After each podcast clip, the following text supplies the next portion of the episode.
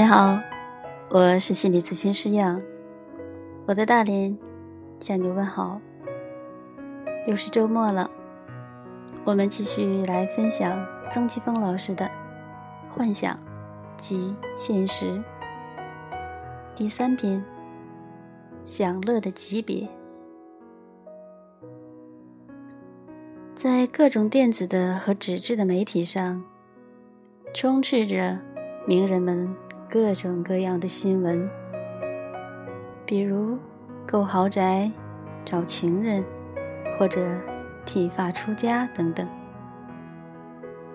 表面看起来，以上列举的三项风马牛不相及，但仔细想想，三者却都有一个共同的特点，那就是追求享乐。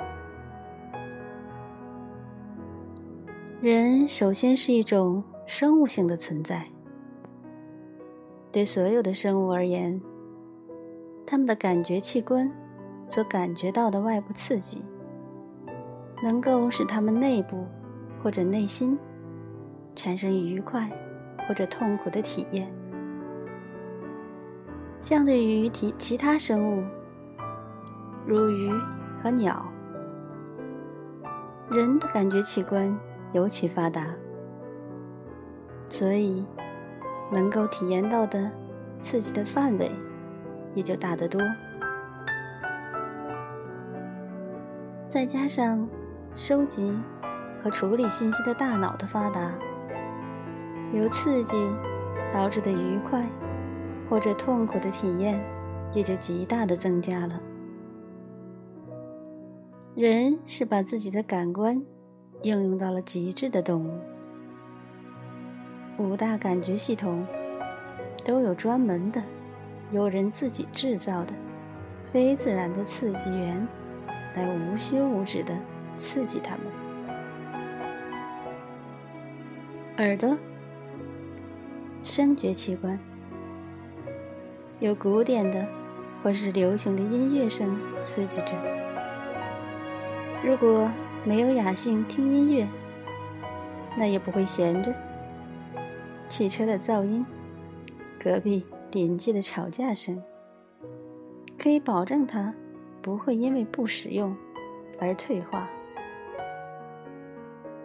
眼睛，视觉器官，人的百分之八十的刺激都来自于它。灯红酒绿、秀色可餐的风景。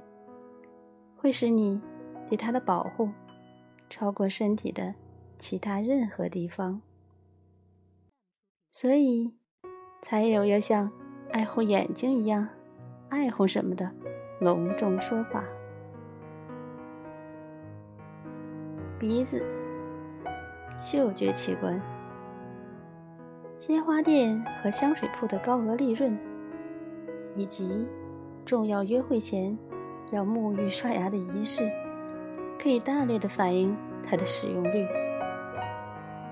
皮肤、触觉器官，滑润、细腻、温软等等美妙无比的词汇，都是它教会我们说的。想想，如果没有皮肤的杰出贡献，人类的语言会显得多么粗糙和生冷。更可悲的是，那个状态下，我们一定感觉不到粗糙和生冷了。最后是舌头，神圣而伟大的味觉器官，对它的刺激，让它愉悦，是所有感官刺激任务中最重要的，重要到。生死相关，重要到跟人类繁衍平起平坐的程度，所以才有食色性也的古训。如果外星人从天外看地球，大约会把地球上多如牛毛的餐馆酒肆看成是人类发达的味蕾吧。人是如此发达的生物，所以永远都不会满足于纯粹的享受老天给予的享乐模式。如果人为的制造感官刺激还不算逆天而行的话，那么有意的节制甚至取消某种感官刺激，就大大的跟老天唱对台戏的意思了。有一些医学的或者信仰的理念告诉人们，较少的感官刺激会导致人长寿，过多的感官刺激会导致疾病。但从心理学上说，一个正常的人对任何感官的刺激都不会需要的过多。住豪宅，如果抛开虚荣心的满足的话，纯粹是生理的，或者是物质的享乐。找情人，感官的和精神的享乐都有；而抛弃尘世间的感官刺激出家，则是纯精神的。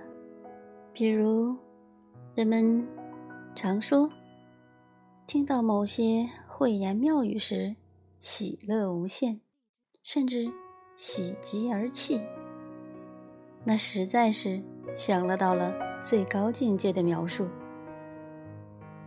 一个也许会让某些人失望的事实是：纯精神的享乐必须建立在曾经的感官享乐之上，因为如果没有足够的感官刺激，精神世界的数量或者规模就不够，就无法组织起宏大而和谐的精神场面，当然也就无法给人美感。沉溺声色的人和出家的人相互看着对方时，都会觉得对方可怜。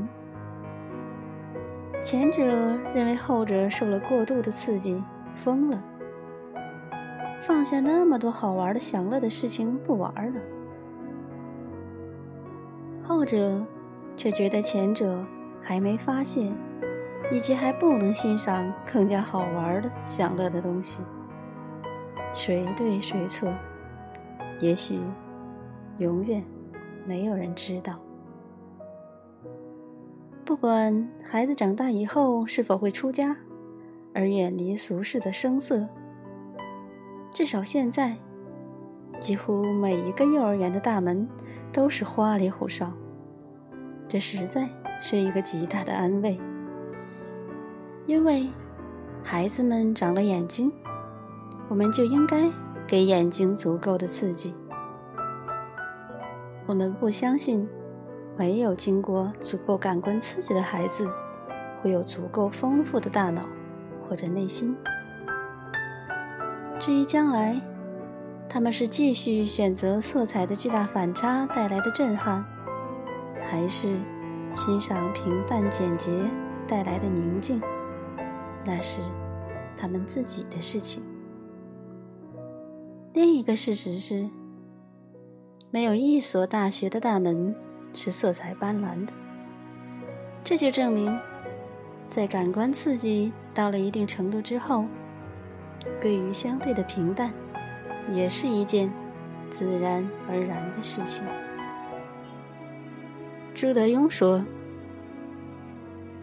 人不可以主宰自己，但可以宰了自己。”不太知道他说的是如何宰了自己。猜测一下，两种可能的宰法是：要么拼命的刺激五大感觉系统。直到他们都不再有感觉为止。要么把对他们的刺激降低到最低水平，直到他们都可以没有的程度。不过别忘了，这两种宰法其实都是在享